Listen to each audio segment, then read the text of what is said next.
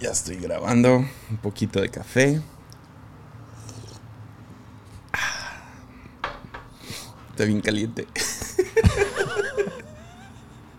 Ah, me quemé la lengua.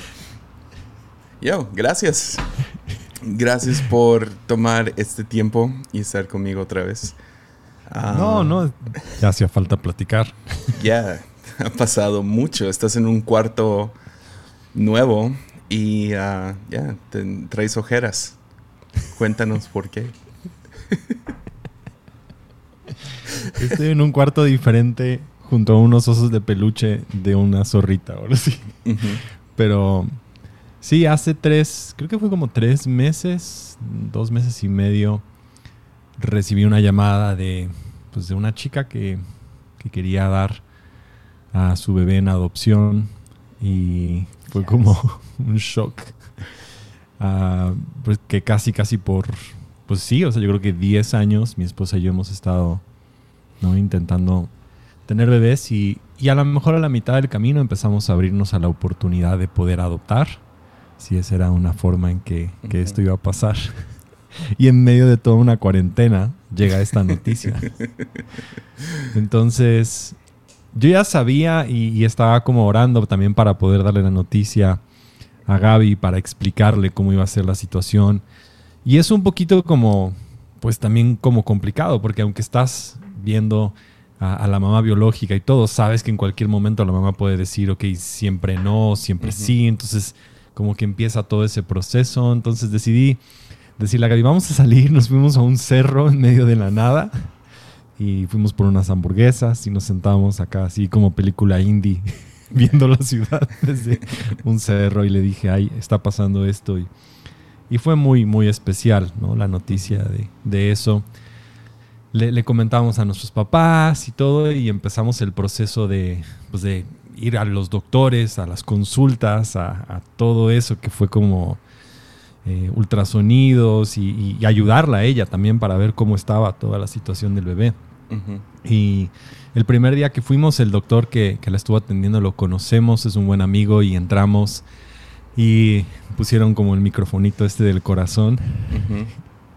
Y oh, yo, yo no aguanté, o sea, yo estaba llorando mal plan. Hasta Gaby me dijo, ¿qué te pasa? Y yo así llorando, así como niño. Es que realmente me choqueó ese momento, fue como no sé, muy, muy, muy especial. Como de escucharlo, de ver y de empezar a, nombrarlo, le, pusimos no a Ruel. Entonces ya desde ese momento es como, ok, todo eso. Y, y ese momento empiezas a, tener como también futuro, porque es muy diferente a lo mejor cuando te enteras que está ¿no? tu esposa embarazada y tienes como nueve meses para esto. Nosotros estamos ahí al mes siete finales, ocho. O sea, es como ya en muy poco tiempo. Pero el tiempo suficiente como para empezar a arreglar el cuarto y comprar las cositas y eso.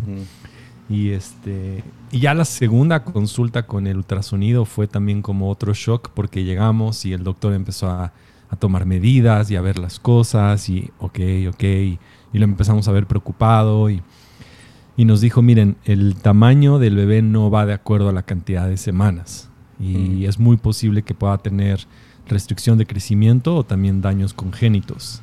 Mm. Y fue como otro shock, o sea, es como, oh, ok.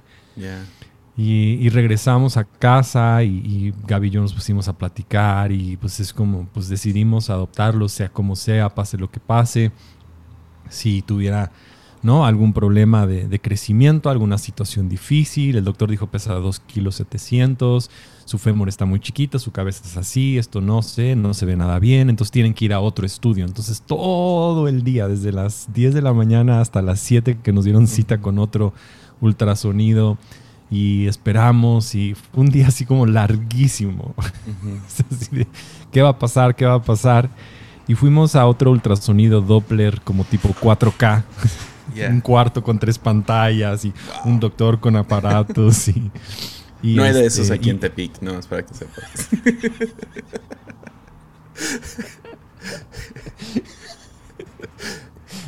yo no sabía qué, pero pudimos. como el doctor empezó a ver todas las cosas y te mostraba, o sea, todo el tamaño del bebé, empezó a medir todas las cosas. veíamos su corazón, o sea, nos mostraron el corazón, los cuatro ventriculares y todos hacia adentro del corazón, no nada más como que el corazón. Eh, nos muestran, ah, mira, aquí está su vesícula, está a punto de orinar y no sé, o sea, es como una cosa impresionante. Yo, no, yo estaba impresionado. Checó el ritmo de su corazón, midieron la frecuencia de su cerebro, eh, checaron el cordón umbilical, checó todo y nos dijo, este niño está un poco grande, está muy grande y pesa 3 kilos 600. Dice, no, no tiene nada de, nada de problemas de crecimiento, al contrario, está un poquito más grande de lo normal, pero eso pasa a veces. Este, pero no hay nada congénito, hay está bien, este, sus ojos están bien, tiene dos ojos, no tiene labio leporino, tiene dos manos, dos, o sea, todo, todo, todo, todo, Es como que ya fue un descanso, pero sí todo el día del proceso. Y, este, y ya, pues un, día recibimos la noticia de que iban a ser 2 de septiembre. Y ya fuimos a, a, a puesto Chesaya, nació el mismo día que yo. Somos mejores amigos. Todavía hay chance, ¿no? De cambiarle el nombre, ¿no? O sea, no está chido, pero Jesiah. Todavía puede ser Noah, Jesiah. Dwight. arruinarle, arruinarle el la vida para siempre. que nadie, o sea, si de por sí Noah, nunca le van a poner H al final, seguramente. Entonces, bueno, ya como. Pero sí, nació el mejor día como regalo para el tío Jesiah en su cumpleaños. No, qué chido. Felicidades. A las 9.50 de la noche. Felicidades. Un trago de café para eso. ¿No traes café? Ah, agua mineral. Ah, agua mineral. ya, ya, ya, ya enfrió.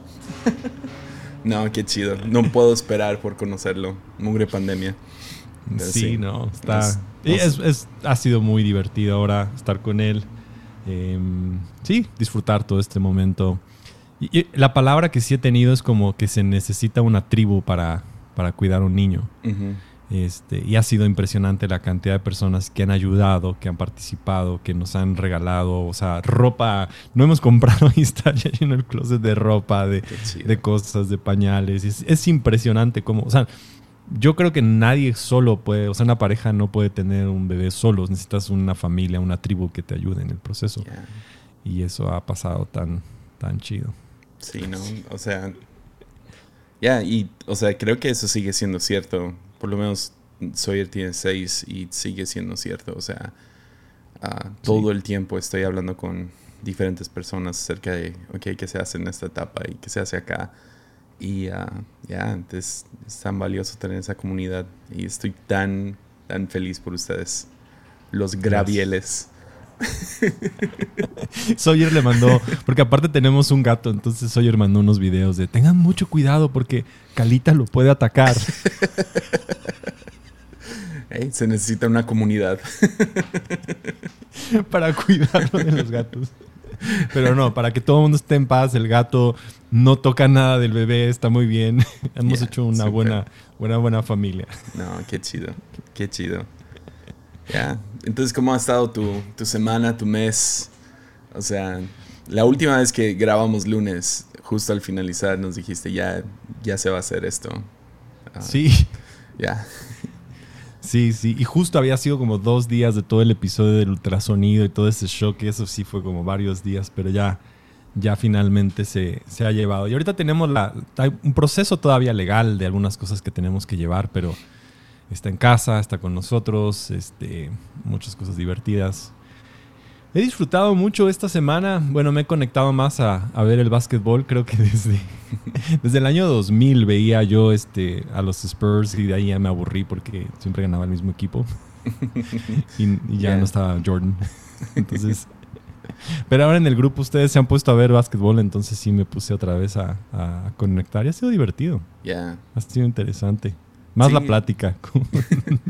Sí, ha sido muy intenso el, el básquet. Ha sido muy raro porque eh, no, no, he seguido básquetbol tan así intenso por, por más de un año, ¿no? Entonces seguí el año pasado muy bien y este año.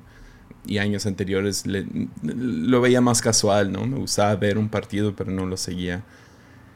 Y la diferencia entre el año pasado y este ha sido abismal. O sea, las cosas que suceden. Y, o sea, escuchas los comentaristas y diferentes podcasts que escucho de básquet y qué tan diferente. Pero es, es el mundo, ¿no? O sea, 2020 vino para cambiarlo todo. Entonces, ya. Me ha impresionado porque había una estadística que por primera vez en, en, la historia ha habido un partido de, de béisbol, hockey, NFL y NBA en el mismo día, un jueves. Ya. Entonces sí, sí fue así como impresionante. Y la verdad es que también los equipos están jugando a otro nivel porque están más cerca, sobre todo en básquetbol, ¿no? Como que están ahí constantemente y no pueden salir, no tienen otra cosa más que esto, esto y esto.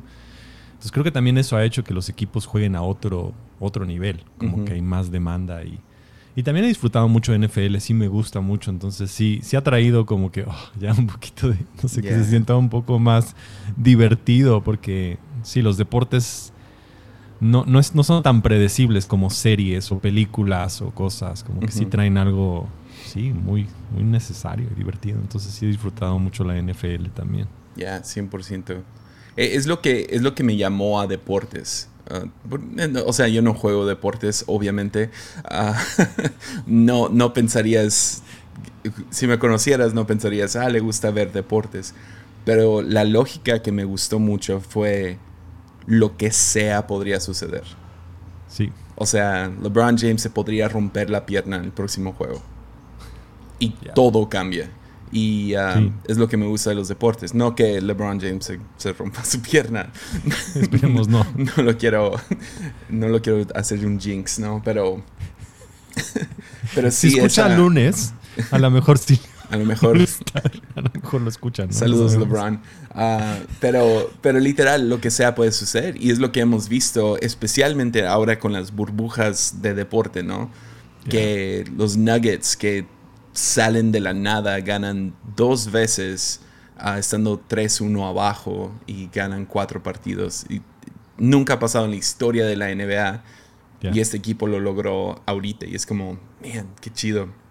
Y ahorita van 3-1 abajo, entonces qué chido sería la narrativa que ganaran 3-1 cada vez. Ah, sería loco.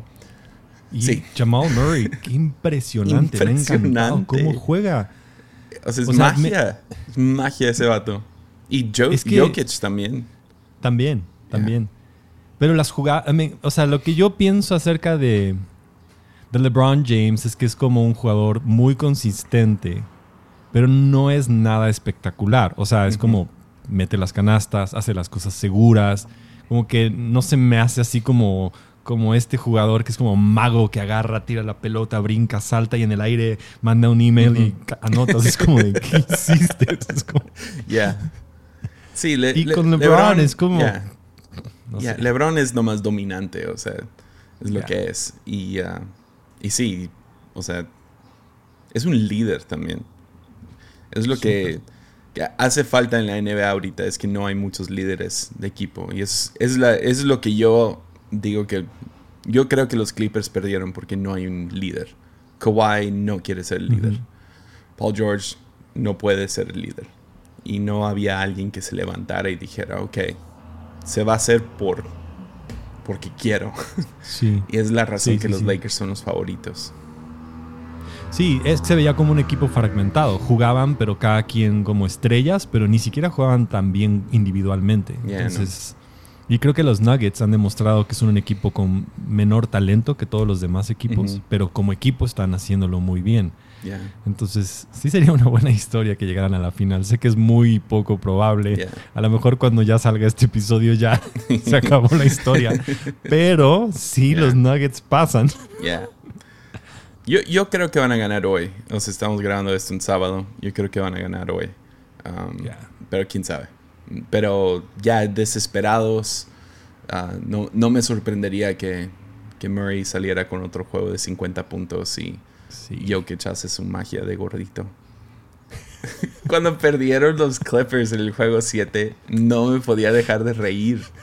Porque estaba pensando, estos vatos, o sea, iniciaron la temporada literal haciendo ese como caminar de, de, de pimp acá, swagger acá, como que eran los, Como que habían ganado, e- eran la nueva dinastía, según ellos, y perdieron contra un gordito que no puede correr. O sea, es lo mejor, es lo mejor que ha pasado en el básquet en tanto tiempo.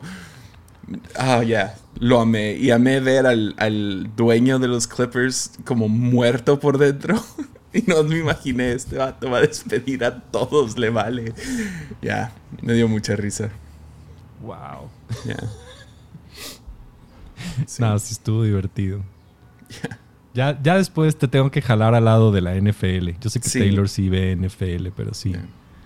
Lo, No, lo sí. que ha sido impresionante de NFL, para que lo cheques, es que hay dos estadios nuevos que abrieron. Uno costó, o sea, el estadio más caro hasta ahorita era el de, de los Dallas Cowboys, que había costado un mil millones, un billón en, en Yeah. inglés. Mil millones. Este nuevo estadio, el de Los Ángeles, cinco mil millones de dólares. Y su primer partido vacío. está como...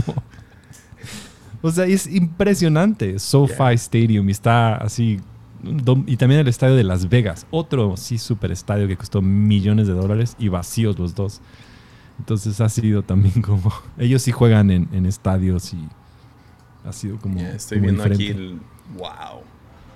Tiene una pantalla dentro de LEDs que da la vuelta a todo. este, Impresionante. Sí, estoy viendo aquí las son- fotos. son ridículos los estadios de fútbol americano. Qué bonito. Qué chistoso que no hemos cambiado mucho como sociedad desde el Imperio Romano. Sí. Todavía creamos coliseos. A ver, alguien está tocando mi oficina. Estoy ocupado. Ya. Iba pasando el de las nieves. ¿Lo escuchas? Sí. Ya, ok. Voy a dejar todo eso en el episodio. No, está bien, está bien. Pero Falta sí. la ambulancia ya. ¿No es interesante que cosas que se hacían, o sea, es como... la- es que estoy leyendo ahorita el- un libro de um, Thomas Cahill y no se trata del Imperio Romano, pero está hablando de cosas de, que se hacían en, en aquel entonces. Es como, Ujú. ya, estamos haciendo exactamente lo mismo 500 años después. O sea, él está hablando del periodo reformado y todo eso. Ahora, ojalá y se levanten artistas como en, en el Renacimiento y teólogos y gente tan apasionada como en aquel entonces, pero cosas como los, los debates que hacían en público, es, es Twitter, es Facebook, es- son redes sociales y luego tienes como estos estadios de deportes súper impresionantes para... Ya, es, es muy interesante que sentimos que, que hemos avanzado mucho como sociedad y a lo mejor es cierto, pero al mismo tiempo es como nomás estamos haciendo lo mismo, nomás a lo mejor mejor. Claro. Con más cámaras. Con más cámaras, con pantallas LED de como 6 kilómetros de largo. Y, y- y los estadios los seguimos haciendo más grandes. Y, y siguen siendo estadios donde hombres están utilizando ropa súper rara que nunca utilizarías en la calle. Yeah. O sea, ve la ropa que usa un jugador de fútbol americano. Es rarísima. O sea, ¿quién se Yeah. pone eso? O sea, es como. Todavía lo de básquetbol sí, o sea, sí lo entiendo. Pero la ropa de fútbol americano es tan rara. Yeah. Y luego salen ahí como a, a pelearse y empujarse y, y como... O sea, no es rugby, pero de todas maneras sí es como algo muy, muy interesante verlos a ellos como, como jugar y es... es- sí. Tenemos que demostrar nuestra hombría o algo, no sé. Yeah. Me pregunto si de esta como contingencia y todo eso van a nacer deportes nuevos. Ah, no sé si viste el campeonato de canicas. No lo vi. Es lo mejor del mundo. O sea, fue cuando pues, todo se detuvo, no hubo deportes y no hubo en qué apostar, que empezaron a hacer apuestas de canicas. Seguro viste el video en algún lado, estaba viral, o sea, en todos lados yo lo vi. Y vi el video ya con audio y completo. Man, este de las niñas está fuera de mi oficina. Bueno, disfruten su música. Se me hace que es el que tocó. Tan, tan, tan, tan, tan, tan. Pero, ah, pero esto de los canicas está buenísimo. Ma- se acercó. Sí. Se paró abajo de tu ventana, God, está allá afuera. Tan buen episodio iba con todo lo de Baby Noah, pero empezamos a de hablar de. nieves. Yo nomás empecé a hablar de canicas y las nieves. Pero Ah, ya, está muy chido lo, de las canicas. No por las canicas, sino por el comentarista. Que va de. El azul ahí va, va detrás del blanco. Va, va, va, va a rebasarlo en 3, 2, 1. ¡Oh, lo arrebasó! Y son, son canicas nomás bajando por una colina. Está buenísimo. Buenísimo. Pero sí. No sé si van a salir más cosas así. No sé si ya murió la competencia de canicas. Pero, pero sí, ah, creo que siempre estamos buscando en qué apostar o a qué irle o todo eso. Entonces, va a ser interesante deportes nuevos en el futuro. Porque ya básquet, NFL ya llevan su tiempo. Sí, ya, ya están establecidos. Podría haber nuevos deportes, no sé de qué sacaremos. Pero sí, sí ha cambiado. Todavía creo que no sabemos qué tanto nos va a cambiar todo este tema de la cuarentena. Y bueno, también eh, fue muy interesante ver cómo ah, abro este libro de Heretics and Heroes y la primera cosa de la cual empieza a hablar es de la plaga negra y cómo cambió toda la sociedad. Wow. O sea, ya, medio sabía, pero yo no sabía el impacto que tuvo sobre la iglesia y sobre cosas como Cristóbal Colón cruzando el mar. O sea, todas estas cosas de innovar y buscar nuevos horizontes y inventar nuevas maneras de comunicarse y la, la prensa y todo eso. Todo esto nació de la plaga negra, que duró mucho más, ¿no? Que esperemos que el coronavirus no dure más de otra semana, pero bueno. Ah, ya se tardó mucho. Pero, o sea, la plaga negra duró, o sea, creo que como 50 años y luego medio desvaneció y luego regresó con fuerza otra vez. Ah, ya cambiándole de nombre a la plaga bubónica. pero donde ya sabían de que es, con que por lo menos ciencia ha, mejorado. A lo mejor el cambio más grande de la sociedad de hace 500 años o 2000 años desde Roma ha sido el Internet, no sé. Creo que esa es la innovación más grande. Bueno, tienes automóviles y aviones y fuimos al espacio. Pero creo, que computadoras y, e internet ha sido a lo mejor el cambio más significativo, ah, por lo menos en nuestra generación. Pero a lo mejor en los últimos 500 años. Sí, sin duda alguna yo pienso que ha sido la reforma más nueva. Pero no sé si nos está haciendo también, o no sé si ya entendimos lo que nos va a causar, como que el costo de esas cosas. Creo que todavía seguimos siendo como... Sí, estamos aprendiendo de algo. Yo, creo que sí, sin duda ha venido como a, que a mostrar también un poco de nuestra arrogancia en la, en la, confianza que teníamos de nuestra ciencia, nuestro internet, nuestra comunicación, nuestras cosas, porque pues con todo esto, de todas maneras, el, virus ha causado lo mismo que la plaga negra. O sea, no hubo como que mucha mejoría en cómo lidiar con las cosas. No tenemos vacuna, no tenemos nada. Nuestros respiradores, nuestros hospitales y todo. Y ahora creo que el Internet, no sé si a lo mejor hasta lo ha empeorado. Ya. O sea, todas las cosas de noticias falsas y tomen este medicamento y hacer esto, hacer lo otro, ayuda o no ayuda. Ya, hay veces que sí no sé, veo que caigo en ciertas trampas vez tras vez. Y tengo que, ok, mínimo tengo que pensar esto lógicamente. Pero sí, o sea, las teorías de conspiración detrás, el... el o sea, las falsas noticias, las opiniones fuertes, todo lo político, ah, es, un, es una pesadilla literal. Y es por culpa del Internet, yo creo. El Internet ha hecho esto 10 veces peor. Pero la esperanza es que lo haga, que también traiga cosas como una vacuna, información real, más rápido y que podamos salvar más vidas, pero quién sabe. Ha ayudado, por ejemplo, un poco a las iglesias y todo esto para poder comunicarnos y a lo mejor tú y yo ahorita poder platicar y tiene lados buenos, no lo podemos todo hacer, pero sin duda hay un lado muy negativo, ¿no? Eh, un lado que trae adicción, un lado que trae manipulación, un lado que trae... Y sobre todo en medio de cuando se mete la política con los intereses, porque alguien tiene que, o sea, el internet no va a ser 100% gratis. Yo recuerdo de niño le pregunté a mi papá, oye, ¿por qué la tele es gratis y la podemos ver? Y es como, me dijo él, no, no sé, pero en mi mente es como, ¿por qué alguien haría esto? Pero realmente no es gratis. Hay comerciales en medio que te están vendiendo lo que tú estás viendo y el contenido que tú tienes.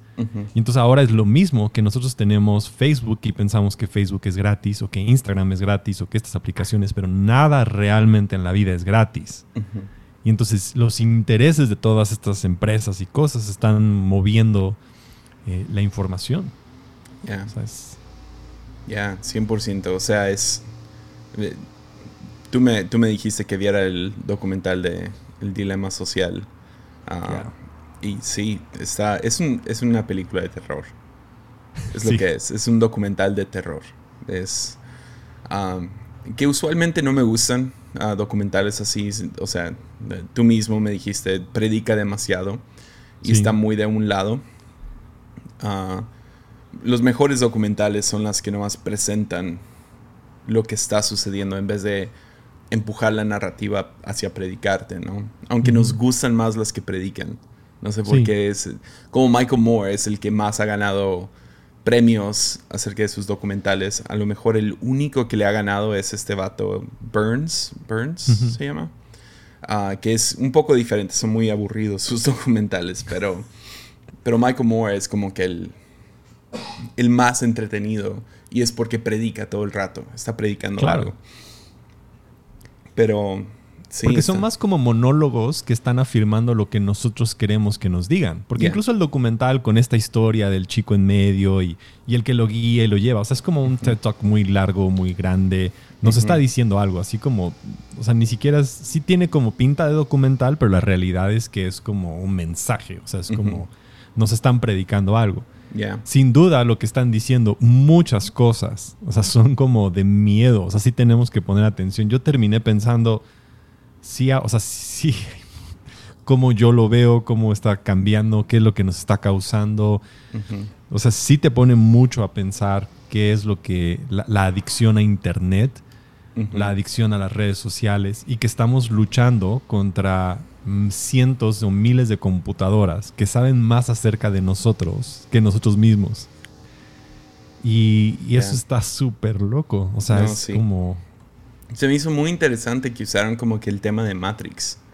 Como aún la escena al final donde todos están dentro de estos como cuartitos. Y si no lo han visto no estamos spoileando nada. Es, es nomás te están dando a entender que hay, hay, ciertos comportamientos que son ah, generados en nosotros por las redes sociales. O sea, están diseñados para crear una adicción. Entonces, eh, darte golpes de dopamina y... y y mantenerte involucrado. Y lo presenta muy bien, pero fue, fue interesante que usaran el, el de Matrix. Básicamente lo mismo. Entonces, disculpa que hay tanto ruido. Ahora están arreglando algo afuera, como que aquí en la iglesia. en cualquier momento Noah va a empezar a llorar. No te preocupes. Ahorita voy a, voy a ver qué, qué, aporto oh my God. de ruido de fondo. Pero sí, está, está, está muy entretenido el documental. no, se me hace como... Hay una tendencia y esto, esto se ve en cualquier periodo de la historia. Siempre, están, siempre existen los profetas de los últimos tiempos. ¿No? Siempre hay alguien que está diciendo, ese es el fin de la humanidad. Y de alguna manera u otra, la humanidad lo vence.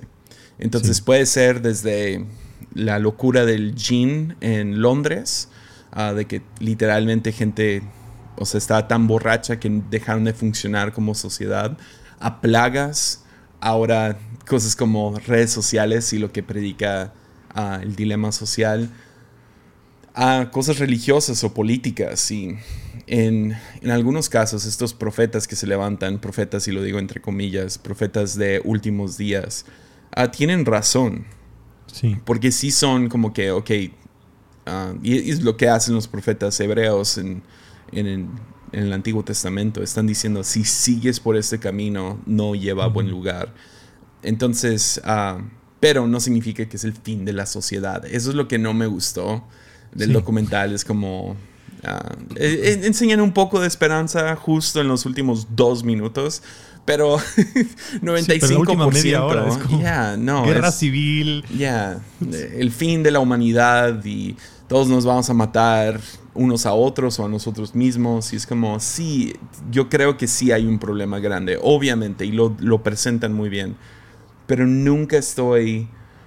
Uh, no sé, siempre tengo mis, tengo una convicción, creo que eso es. Tengo una convicción de que el momento en que empiezo a escuchar a alguien hablar acerca de cómo esto es el fin, es como, ok, espérame, espérame. Ah, y, medio presentan este argumento, el mío, como algo tonto. y, y, eso es lo que fue como, no, tenemos que vivir como seres con esperanza. Entonces, cuando hablamos acerca del cambio climático, que sea cierto, no sea cierto, sea exagerado, sea que... O sea, sea donde estés. Porque sí, es un debate real con, con, argumentos de los dos lados, ¿no? Pero si es real y es tan intenso como lo proponen algunos, lo más seguro es que el ser humano va a averiguar una mejor manera de, de crear energía y lo estamos viendo, o sea, cosas como baterías y uh, sí, carros eléctricos y paneles solares, a lo mejor no está la tecnología donde debería estar, porque ese es el argumento del otro lado, ¿no? Si nomás usamos paneles solares para una ciudad, pues ve lo que está pasando en California, donde tienen que apagar la luz para toda la ciudad por dos, tres horas porque no aguanta, ah, no generan suficiente energía. Entonces yo creo que vamos a averiguar cómo arreglar todo esto. El argumento con el cual tengo un problema es cuando es demasiado tarde. Es demasiado tarde para hacer un cambio. Es como, ok, perdón, pero vivo con la convicción de que lo mejor está por venir. Entonces a lo mejor podemos pasar por algo muy feo y creo que estamos pasando por algo muy feo con eso de las redes sociales, especialmente en el 2020, donde todos estamos literal... Uh, sí, estamos Sí, o sea, pegados a nuestro celular y, sí. y pegados a, videos y contenido. Y, yo soy uno de esos, eh, uno de los que están, tú y yo estamos creando contenido y dando nuestras opiniones. Y no sé si estamos ayudando o perjudicando por hacer esto, pero se está viendo una culminación de, lo malo, ¿no? De que sociedades literalmente están confundidas, se están destruyendo poco a poco pero sabes que hay algo del otro lado. Y eso es, lo, es la, razón que me gusta leer libros de historia, escuchar podcasts de historia. Es porque siempre encuentra el ser humano, y yo creo que es porque Dios está presente, es que hay esperanza del otro lado de, esta, de este valle. Y, ah, pero sí, está, está muy interesante el documental. Lo que yo pienso es que normalmente la historia nos lleva a lugares de caos y de vacío, muy parecido a lo que es Génesis, como que siempre tenemos que llegar a un lugar donde todo es un caos, todo es un vacío, las cosas no tienen sentido y solo en ese lugar va a haber una nueva creación. Entonces creo que muchos de estos documentales es como cuando lleguemos a ese punto todo se va a acabar, pero realmente creo que en Dios cuando llegamos a ese punto algo nuevo vuelve a ocasionar algo, una nueva creación. Se tiene que destruir esto para que haya algo más. Se tiene que destruir un templo para que haya un nuevo templo. Tiene que morir algo para que nazca algo. Y creo que sí pasa con muchos de ellos que anuncian la muerte se acaba, no vamos a seguir, como civilización se acabó todo, no hay esperanza, vámonos, ¿no? Incluso dentro de la iglesia, como ya vámonos a otro lugar, hagamos otras cosas.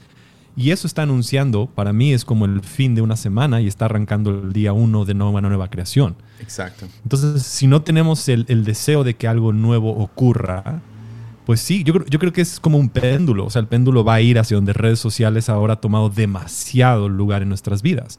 O sea, tres horas en el celular, cuatro horas, cinco horas en el celular, no es saludable. Ya. Entonces tenemos tal vez que llegar a donde nos hartemos de redes sociales de Facebook, porque Facebook estaba muerto antes de esto, seamos honestos. Ya. O sea, yo ya estaba así como, yo no veía Facebook, ya estábamos hartos. Facebook estaba ya como, bueno, no muerto en todos, pero sí, tú ya no tenías creo que cuenta de Facebook, ¿no? O sea, era como, bye. O sea, y de repente ahora, o sea, vuelve a haber otro lugar y creo que nos tenemos que hartar, dejar esas cosas y regresar otra vez a decir, ok, ese no es el camino y tenemos que rediseñar y cambiarlo. Entonces creo que sí redes sociales van a tener que morir en un momento para dar lugar a algo que realmente sí conecte y sí nos haga sentir cercanos a la necesidad genuina que tenemos de pues de verte a ti en Tepic y yo en Puebla y poder conversar y llevarnos bien y ver fotos de tu hijo y mi hijo. Y, o sea, como eso sí queremos, esas son las cosas que necesitamos. Que queremos hacer comunidad a una distancia y eso es lo mejor del Internet, que, que ahora no importa en qué ciudad estemos, en qué lugar estamos, podemos compartir deportes, comunicación, información. Pero creo que sí tenía que llegar a un punto de caos y de ya para crear algo nuevo. ¿Qué? No sé. Pero sí tiene que haber algo nuevo. Sí, 100%. Y uh, ya, somos gente de esperanza. Tenemos que tener esperanza y tenemos que cuidarnos de esos profetas de los últimos días o profetas de caos. Porque uh, eso, eso, fue otra cosa que me, que me caí gordo de estos profetas de últimos días. Es que no hay consecuencias si le fallan. Solo hay recompensas si le atinan. Entonces esto se vio, ¿no? Cuando recién empezó la pandemia y todo eso, que, que salieron, resaltaron videos de gente hablando acerca del 2020 siendo un año caótico, ¿no? O sea, algunas personas como psíquicos en la televisión y gente así. Y, ah, y luego algunos profetas de la iglesia. Y es como, ok, si no hubiera pasado nada, ¿qué consecuencia hubiera habido? Ninguna. Nada. Hubieran seguido hacia adelante con su vida, whatever. Pero como le atinaron, y es como, es como estos, um, hace, hace tiempo, había una, un restaurante de comida china con esos gatos que mueven sus manos así. No sé si los has visto. Sí, sí. Uh, que, y tenían varios. Y, o sea, estoy pidiendo comida china y lo que sea. Y tenían como tres, cuatro gatos moviendo sus manos. Y todos están a destiempo, ¿no? Y se está moviendo y se está moviendo y luego de la nada todos al mismo tiempo, o sea, pegan. Y es como, si tú nomás declaras caos para el futuro, le vas a atinar. Sí. Entonces, si nomás te agarras diciendo... Ah, y eso es lo que pasa. Eso es exactamente lo que este director tiene la fama de hacer. Este, aquí tengo su nombre, no me sé. Jeff Orlos, Orlowski. Ah, tiene, tiene documentales que son mejores que este último, como Chasing Ice, pero es de cambio climático y como ah, los, los, los glaciares. Los glaciares se están derritiendo y todo eso, y luego tiene otros de coral y, y cosas así, y todo es caos, caos, caos, caos, caos. Pues en una de esas le va a atinar. Claro. ¿Sí me entiendes? Y si eres, si eres alguien que siempre está abogando por caos, de que no, noviembre para Estados Unidos porque es un, es un mes de electoral y va a ser un caos pues si no lo es, tú no recibes ninguna... No es como que, ah, te cancelamos. no, no va a pasar eso. Entonces, si le atinas, te veneramos y te subimos a un pedestal y decimos, wow, esta persona. Y rara vez le atinan otra vez en su vida. Entonces, por eso siempre, siempre tengo mis reservas con documentales como El Dilema Social. Aunque está muy entretenido y es una, es una película de terror. Es lo que es. Sí. Literal. a mí sí me hizo pensar en, nada más meditar en cómo lo uso. Eh, abrí mi Instagram, vi las, las recomendaciones y ves que salieron los reels. Y me salen de monjitas bailando como TikToks. Entonces aparentemente Instagram piensa que a mí me gustan padres, curas y monjitas haciendo bailes de TikTok y esa es la persona que soy. Sí, a mí me sale casi puro básquetbol y memes. Abajo tenía Fórmula 1 y NFL, pero no sé por qué en los Reels me salen esas cosas. Pero era como, sí, o sea, sí tenemos que, entender que redes sociales son mucho más inteligentes que nosotros y nos van a jalar y, y no olvidarnos de estar ahí, ¿no? Creo que no está mal estar viviendo, estar presente, estar ahí sin duda hay que estar más presente con, lo que tenemos en nuestras relaciones. Pero, eh, sí, sí, o sea, no sé si el documental me... Estoy a favor de todo lo que dice siempre. Porque hay gente que sí, siempre le va a atinar. Apenas hubo una carrera de Fórmula 1 donde un chavo apostó 30 centavos de euros. Aquí iban a ganar tres pilotos. Ganó y fue una ridiculez la carrera y el chavo ganó 35 mil euros. Wow. Porque le apostó a lo más ridículo. O sea, siempre hay alguien que le va a apostar a una tontería, pero él no significa que es buena persona apostando, significa nada más que lanzó una locura y le pegó. Sí, y sí, hay, hay cosas que sí suceden al azar. Exactamente. es, es loco, pero sucede. Pero sí, hablando de documentales, vi uno que te quiero recomendar. Y más porque tú has ido a, a Rusia y esos lugares. Um, se llama Happy People. Happy People. De uh, Werner Herzog, que es mi, mi director de documentales favoritos.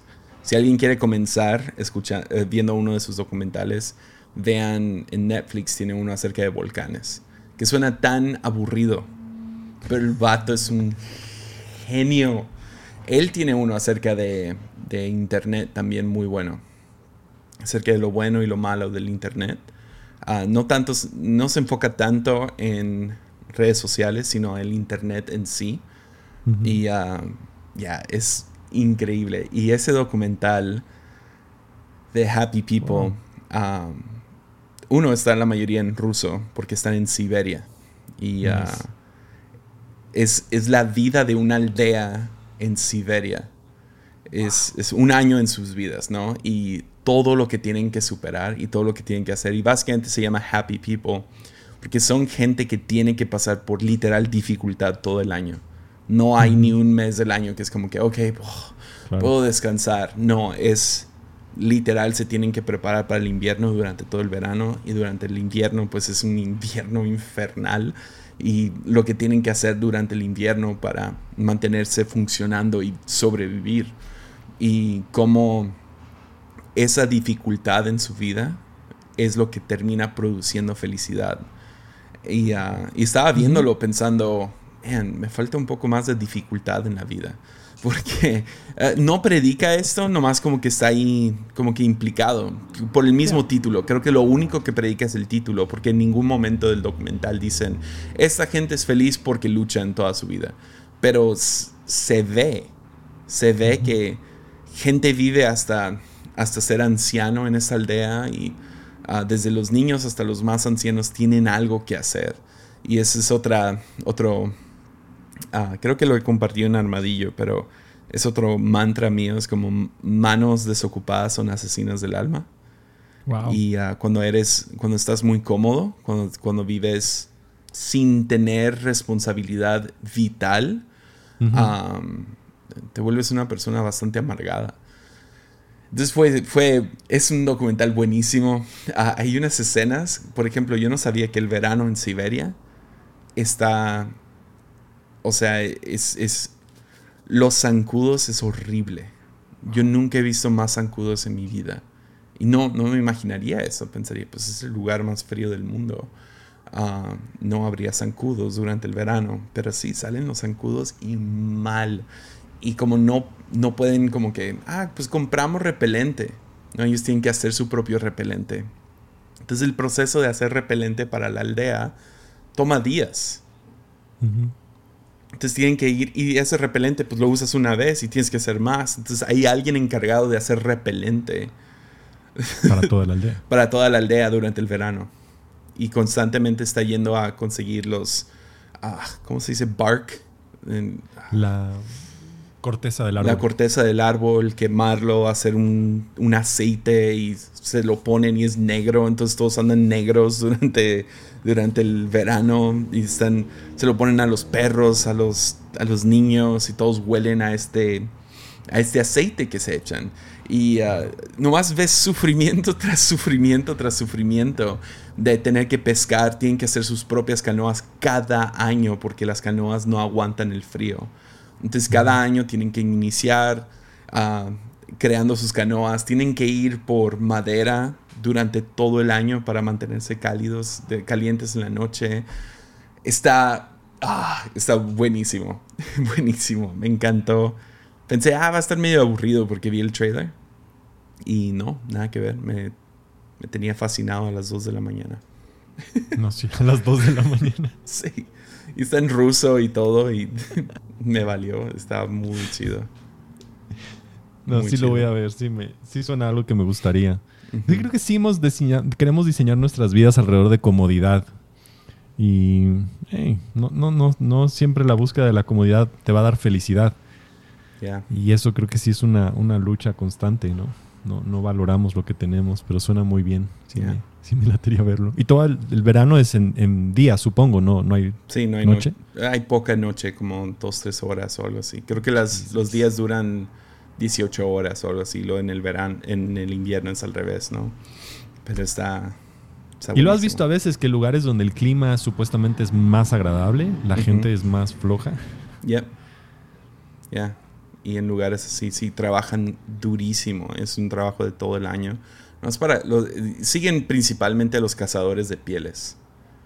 Y Ujú. ah, pobres vatos. O sea, ves, hay una escena donde el vato está en pleno invierno, ¿no? Es diciembre.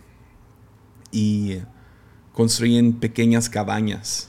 Entonces, y luego entre los, las cabañas, no son ni cabañas, son chozas, ¿no? Donde pueden quedarse en la noche. Y entonces durante el verano están alistando estas chozas, están reparándolas, llenándolas de madera, un poco de comida. No necesitan refris porque todo está frío. Entonces tienen esos lugares, los, los alistan y luego en el invierno se van los hombres solos por seis semanas. Y van de choza en choza yendo a sus trampas para recolectar los animales que cayeron en estas trampas para recolectar las pieles, ¿no? Dios mío, pobre hombre. O sea, va.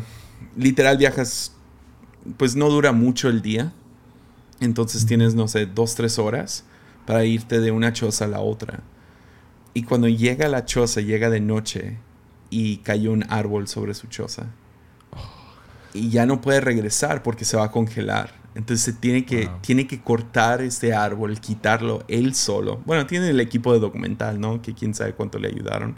Pero pues lo enseñan a él solo quitando todo y reparando el techo. Y le toma, no sé, 3, 4 horas hacer esto para poder descansar y poder, o sea, prender la fogata y, y es, está buenísimo. Buenísimo. Sí, a menos 40 grados seguramente, o sea, no, Ya, no es nada fácil. Sí, me inspiró mucho. no sí lo voy a ver. Ya. Pues felicidades, vato, por Baby Noah. Gracias. Ya no te quiero tomar mucho tiempo, sé que tenemos algunas cosas que hacer hoy. Sí, Pero sí, felicidades y bienvenido al sufrimiento que da tanta felicidad como la de ser un padre. Súper contento por ustedes. muchas gracias. Les amamos a ustedes y sí. Ahora le tengo envidia a la gente que duerme, pero está bien. Nunca vas a dormir otra vez. Nunca. No, Yo puedo sé. estar en un hotel en otro país y no puedo dormir porque estoy pensando en mi familia. Ya. Ya. Es buenísimo. No, ese es el sufrimiento bueno, Sí. Yep. absolutamente. Chido. Gracias, Jesse.